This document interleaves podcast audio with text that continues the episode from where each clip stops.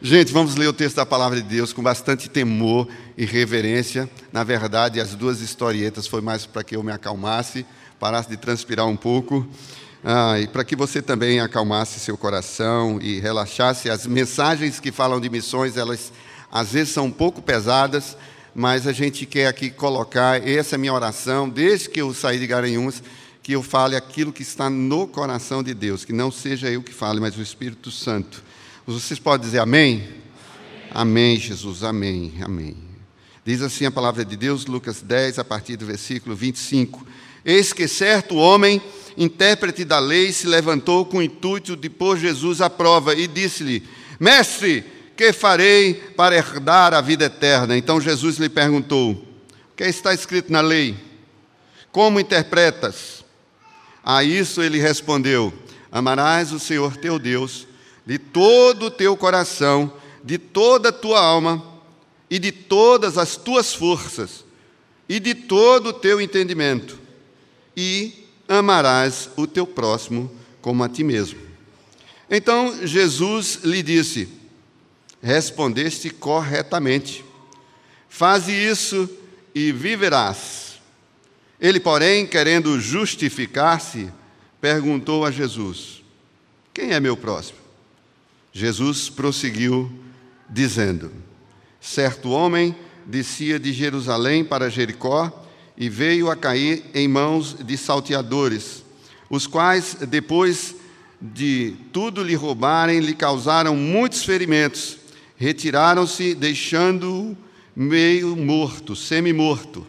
Casualmente, descia um sacerdote por aquele mesmo caminho e, vendo passou de largo. Semelhantemente, de igual modo, um levita descia por aquele lugar, vendo também, passou de largo.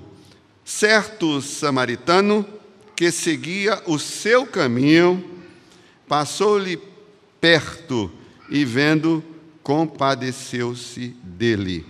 E chegando-se, pensou-lhe os ferimentos, aplicando-lhes óleo e vinho, e colocando-o sobre o seu próprio animal, levou para uma hospedaria e tratou dele. No dia seguinte, tirou dois denários e os entregou ao hospedeiro, dizendo: Cuide deste homem, e se alguma coisa gastares a mais, eu te indenizarei quando voltar. Qual destes três te parece ter sido próximo do homem que caiu nas mãos dos salteadores? Respondeu-lhe o intérprete da lei, o que usou de misericórdia para com ele. Então Jesus lhe disse: Vai e procede tu de igual modo. Vai e faça da mesma maneira.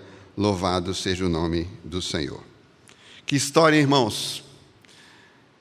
Chega um doutor da lei para provocar Jesus, para tentar Jesus num deslize, numa falha, e Jesus responde de maneira tão sábia, contando uma história com um ensino tão profundo.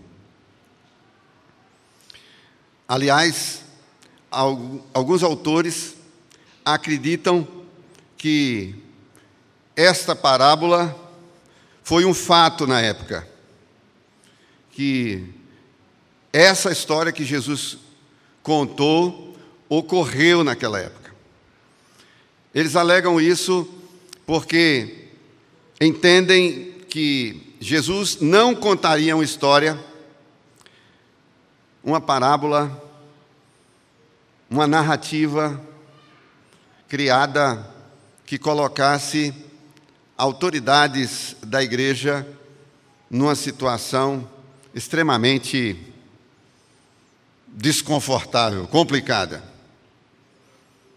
Rebaixar a religiosidade de um levita e de um sacerdote em detrimento da atitude do samaritano seria algo agressivo demais. Então, algumas pessoas acreditam, e eu acredito também, que esse fato ocorreu, que esse assalto ocorreu e que esse homem que foi saqueado, que foi violentamente agredido pelos ladrões, é, existiu essa história. E Jesus, sabendo dessa história, aplicou essa história nesse momento. Imagine você, nesse texto, existe toda a hierarquia religiosa da época de Jesus. A gente, às vezes a gente passa direto e a gente só vê o sacerdote e o levita. Mas lá na cabeça do texto havia um doutor da lei, um intérprete da lei. Então é como se tivesse toda a hierarquia religiosa em xeque-mate. É como se eu estivesse nesse púlpito aqui contando uma história que colocasse em dificuldade o nosso presidente do Supremo Conselho, um sermão de carapuça para o nosso presidente do Supremo Conselho, para os nossos pastores, os nossos diáconos. É, há uma hierarquia aqui que é, teve uma atitude pequena, que teve uma atitude errada com relação aquele que fora salteado, fora roubado, espancado, e estava meio morto. O intérprete da lei, quando é, questiona Jesus, ele instiga Jesus a um erro, a uma falha, um deslize. Mas aí, quando Jesus, de maneira absolutamente sábia, coerente, rebate aquele homem, ele tenta justificar-se. Então a gente vê aí o intérprete da lei se justificando e possivelmente a atitude negligente do sacerdote e do levita tenha sido baseado na lei judaica. A justificativa que eles usaram possivelmente tenha sido que não era apropriado a um religioso, a um judeu, tocar em um cadáver. Talvez essa foi a desculpa que eles usaram para não fazerem aquilo que era devido. Que inclusive o intérprete da lei disse: Amarás a Deus sobre todas as coisas e ao teu próximo como a ti mesmo. Eles não colocaram isso em prática. E nós vemos aqui as justificativas do sacerdote e do levita furadas e ação que resultou no resgate daquele homem, que certamente teria morrido.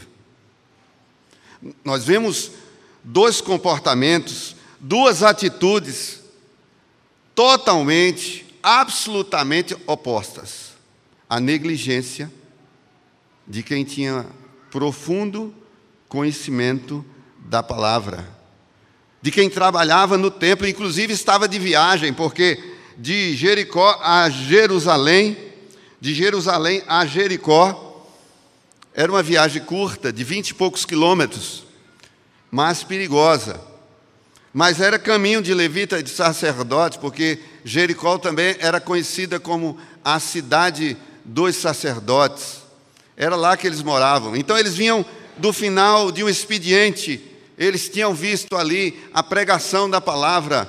Talvez esse texto que o intérprete da lei é, falou para Jesus, eles tinham escutado esse texto lá. Possivelmente porque os judeus utilizam demais esse texto.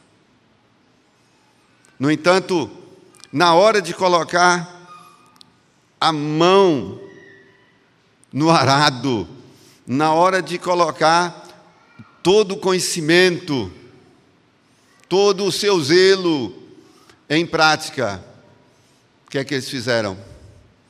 Passaram de largo, arrumaram a desculpa e passaram de largo. Irmão, irmã, como nós temos arrumado desculpa para protelar a nossa responsabilidade, para protelar aquilo que nós devemos fazer, para não negligenciarmos a atitude cristã que o mundo espera que tenhamos. Quantas desculpas? A agenda está cheia, meu Deus, eu estou tão ocupado, eu não vou poder ir nessa programação.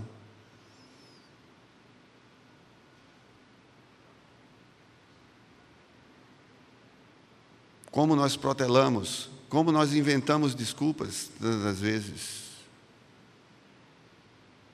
Ah, já está morto mesmo, não adianta mais. O que é que eu vou fazer? Este homem é um caso perdido. Eu me lembro uma vez, eu era um alcoólatra, e eu cheguei bêbado na casa da minha sogra, e tinha um crente pregando para ela. E ele olhou por cima do ombro e disse assim: para que serve esse traste? Irmão, a desculpa dele era que eu era um traste, eu não era digno de receber a palavra do Senhor. Eu estava bêbado, eu não estava louco, aquilo me feriu bastante. Eu não sou um traste, eu era um alcoólatra. A gente fica escolhendo para quem pregar. Não, esse é um traste. Outra vez teve uma, uma programação evangelística em Garanhuns, grande, e, e nós fomos convidados, não pudemos ir, a gente tinha outra agenda. E quando eu cheguei, encontrei com a irmã, e disse: E aí, irmã, como foi a programação? Ela disse: Foi meio fraca. Por quê? Porque só se converteu um velho.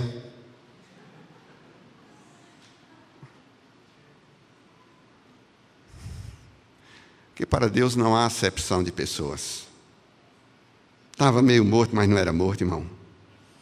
Eu era um alcoólatra, mas eu ainda tinha uma chance em Cristo Jesus. Não diga para esse homem não tem jeito, para essa mulher não tem jeito, para o meu marido não tem jeito, para o meu filho não tem, tem jeito, irmão. Não negligencie a sua responsabilidade. Hoje, mais do que nunca, é o momento de arregaçar as mangas. Agir como agiu o samaritano.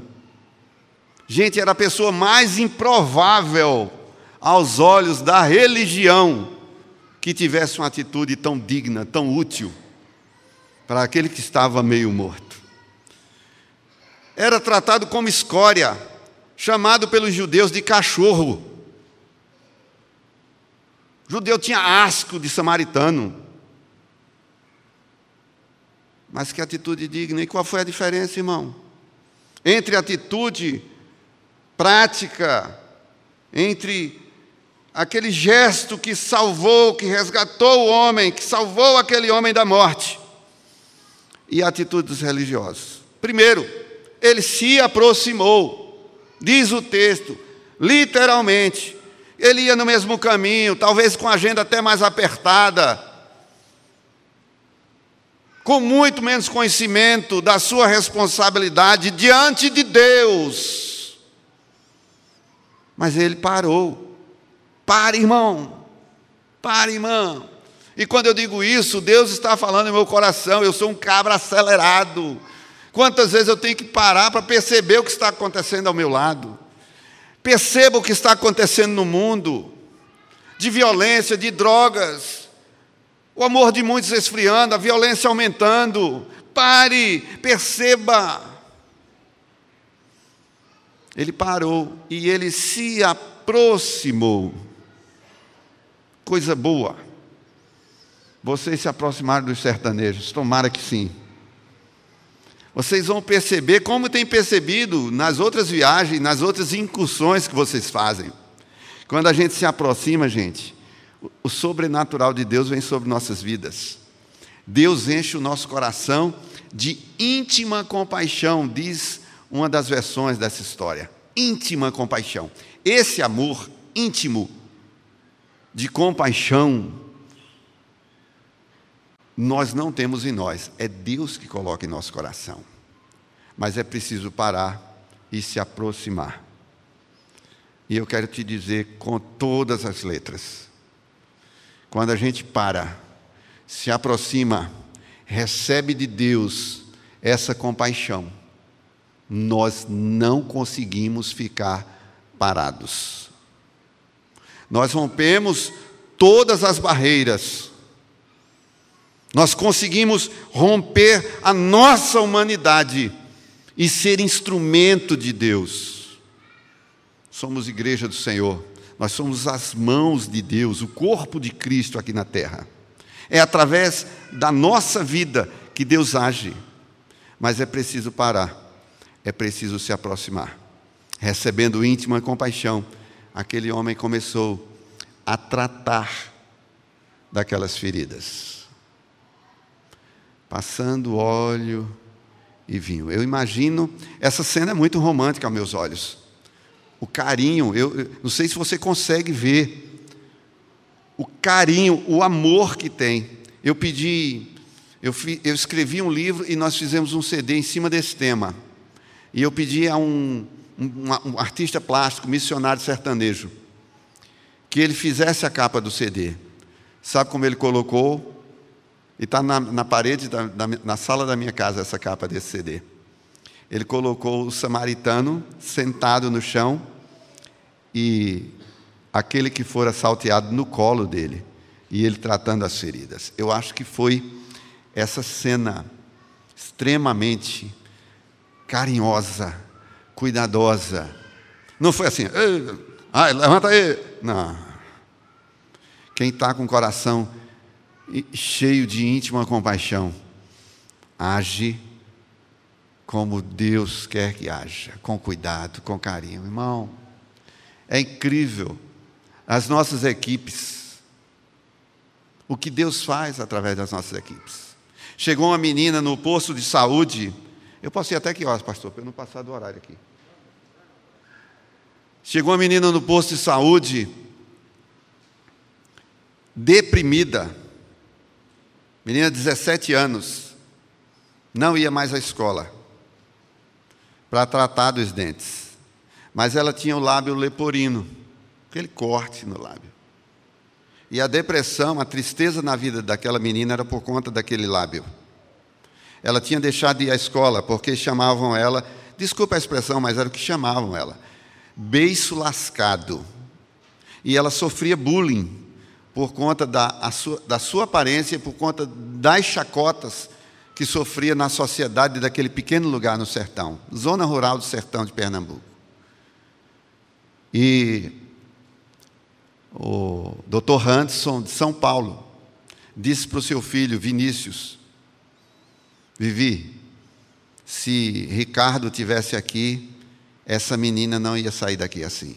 Ele se referia a Ricardo Gutierrez, eu não sei se vocês conhecem, um cirurgião extraordinário, que dedica agora em tempo integral a profissão dele em missões, está no exterior, inclusive. E ele disse assim: Vivi, se Ricardo tivesse aqui, essa menina não saía daqui desse jeito. E Vivi novinho, médico recém-formado, dentista recém-formado, disse: Pai, por que a gente não faz? Anderson, cirurgião já mais experiente, com medo, saiu pela tangente. Quantas vezes a gente saiu pela tangente? Passa de largo da responsabilidade. Age como sacerdote o levita. Ele passou de largo, disse: se aqui tivesse fio de sutura tal, eu faria. Irmão, acredite, num posto de saúde, que nós tivemos que levar o compressor, porque não tinha compressor, nós levamos dois para montar os nossos quatro equipes. Quando uma estudante de odontologia abre uma gavetinha, o que era que tinha lá? O fio de sutura. E ela balançou e disse: Não seja por isso, doutor. Deus nos envolve com laços de amor. Que Deus esteja envolvendo o meu teu coração essa noite com laços de amor. E ali ele usou uma esferográfica para fazer a, a cirurgia, marcar a cirurgia. Não tinha o lápis adequado. E meu filho, na época, estudante de odontologia, disse: Painho, quando ele abriu tudo, porque tem que soltar para depois juntar. Ele disse: a boca da menina fez assim. Uá. E ele disse: não fecha mais, não. Imagine, num posto de saúde, no meio do nada, uma cirurgia dessa. Gente, ao final da cirurgia, começo da noite, aquela menina saiu do consultório com a cirurgia perfeita, reparadora perfeita, não precisou de plástica. A mãe daquela menina, e eu tenho esse vídeo aí pelas redes sociais, a mãe daquela menina, uma matuta, no meio do sertão, não tinha o conhecimento de Jesus, mas ela faz uma oração de adoração aí que eu vi poucas daquela. Ela se ajoelha, ergue os braços, chorando, diz: Meu Deus, muito obrigado, porque o Senhor mandou esse povo de longe para cuidar da minha menina. Imagina se Hans tivesse passado de largo dessa situação. No outro dia, Hans e Vinícius ainda ficaram desconfiados, porque tecnicamente não seria possível um sucesso naquela cirurgia, tão imediato, tão grande, e foram visitar aquela menina. Quando chegaram lá, não havia edemaciada, não tinha inchado a cirurgia. Não havia sinais de infecção, estava rosinha claro, tudo direitinho. E ela não tinha tomado remédio para dor, para dormir, porque era outro medo deles quando passasse a anestesia, que ela sentisse muita dor durante a noite. E aí eu tenho foto desse momento, eu não tenho filme, mas eles choraram copiosamente na presença do Senhor. É preciso parar, fechar o consultório, aproximar-se de sida, de tantas que existem aí pelo sertão, e botar a mão na ferida e tratar das pessoas. Seis meses depois, ela, nós estivemos em outra comunidade próxima, ela fez a prótese. E aí nós temos as duas fotografias, pena que eu não trouxe. O antes e o depois. A cara de depressão e a cara de alegria. Quando o Senhor restaurou a sorte de Sião, ficamos como quem sonha. Então a nossa boca se encheu de riso e a nossa língua de júbilo. Então entre as nações se dizia: Grandes coisas tem feito o Senhor por eles com efeito, grandes coisas fez o Senhor na vida de Cida, grandes coisas tem feito o Senhor na vida de tantos sertanejos, grandes coisas tem feito o Senhor por nós e por isso estamos alegres. A alegria que Deus coloca no teu coração, querido, querida, é para ser compartilhada. Pare, se aproxime e parta para a ação. Deixe que Deus faz o resto. Aquele homem fez isso. No final, pôs o rapaz sobre o seu cavalo. Eu imagino o esforço, você colocar uma pessoa meio morta em cima de um cavalo. Mas tem que ser com esforço mesmo, porque o reino de Deus é tomado por força. E ele colocou aquele homem em cima do seu cavalo. E levou para uma hospedaria continuou tratando, continuou se empenhando. No final, tirou dois denários e deu o dono da hospedaria. E disse: Cuide dele. E tudo, tudo, tudo mais que gastares, eu te pagarei quando voltar atitude negligente dos religiosos e atitude tão bonita, tão generosa, tão prática, tão efetiva de um João ninguém aos olhos dos religiosos. Deus quer te usar, Deus quer me usar. Jesus terminou essa história, colocou a bola na marca do pênalti e disse assim: ao doutor da lei. Qual destes te parece que foi o próximo daquele que foi salteado? Eu imagino, irmão, que ele disse assim: o usou de misericórdia para com ele. ele não disse muita vontade isso, não, gente. Eu acho que não. O que usou de misericórdia para com ele. E Jesus manda lá no cantinho e correu para o abraço. Vai e faze da mesma maneira. O que é que Jesus me disse hoje? Vai e faze da mesma maneira. O que foi que Jesus te disse hoje? Deus, muito obrigado, porque o Senhor nos ensina E nos adverte através desse texto a não sermos negligentes. Como Cida, tantos outros sertanejos, quilombolas, ribeirinhos, vizinhos nossos, parentes, tanta gente está precisando de Jesus, de uma palavra de esperança, de consolo, de alegria. O mundo está com tanta gente deprimida, tanta gente amedrontada. E nós conhecemos a palavra, nós temos a resposta. Nós não somos a resposta, nós temos a resposta. Não podemos ser negligentes no cuidado dos que estão à beira do caminho, meio mortos, esquecidos, relegados. Dá-nos graça, Senhor, de agirmos como agiu o samaritano.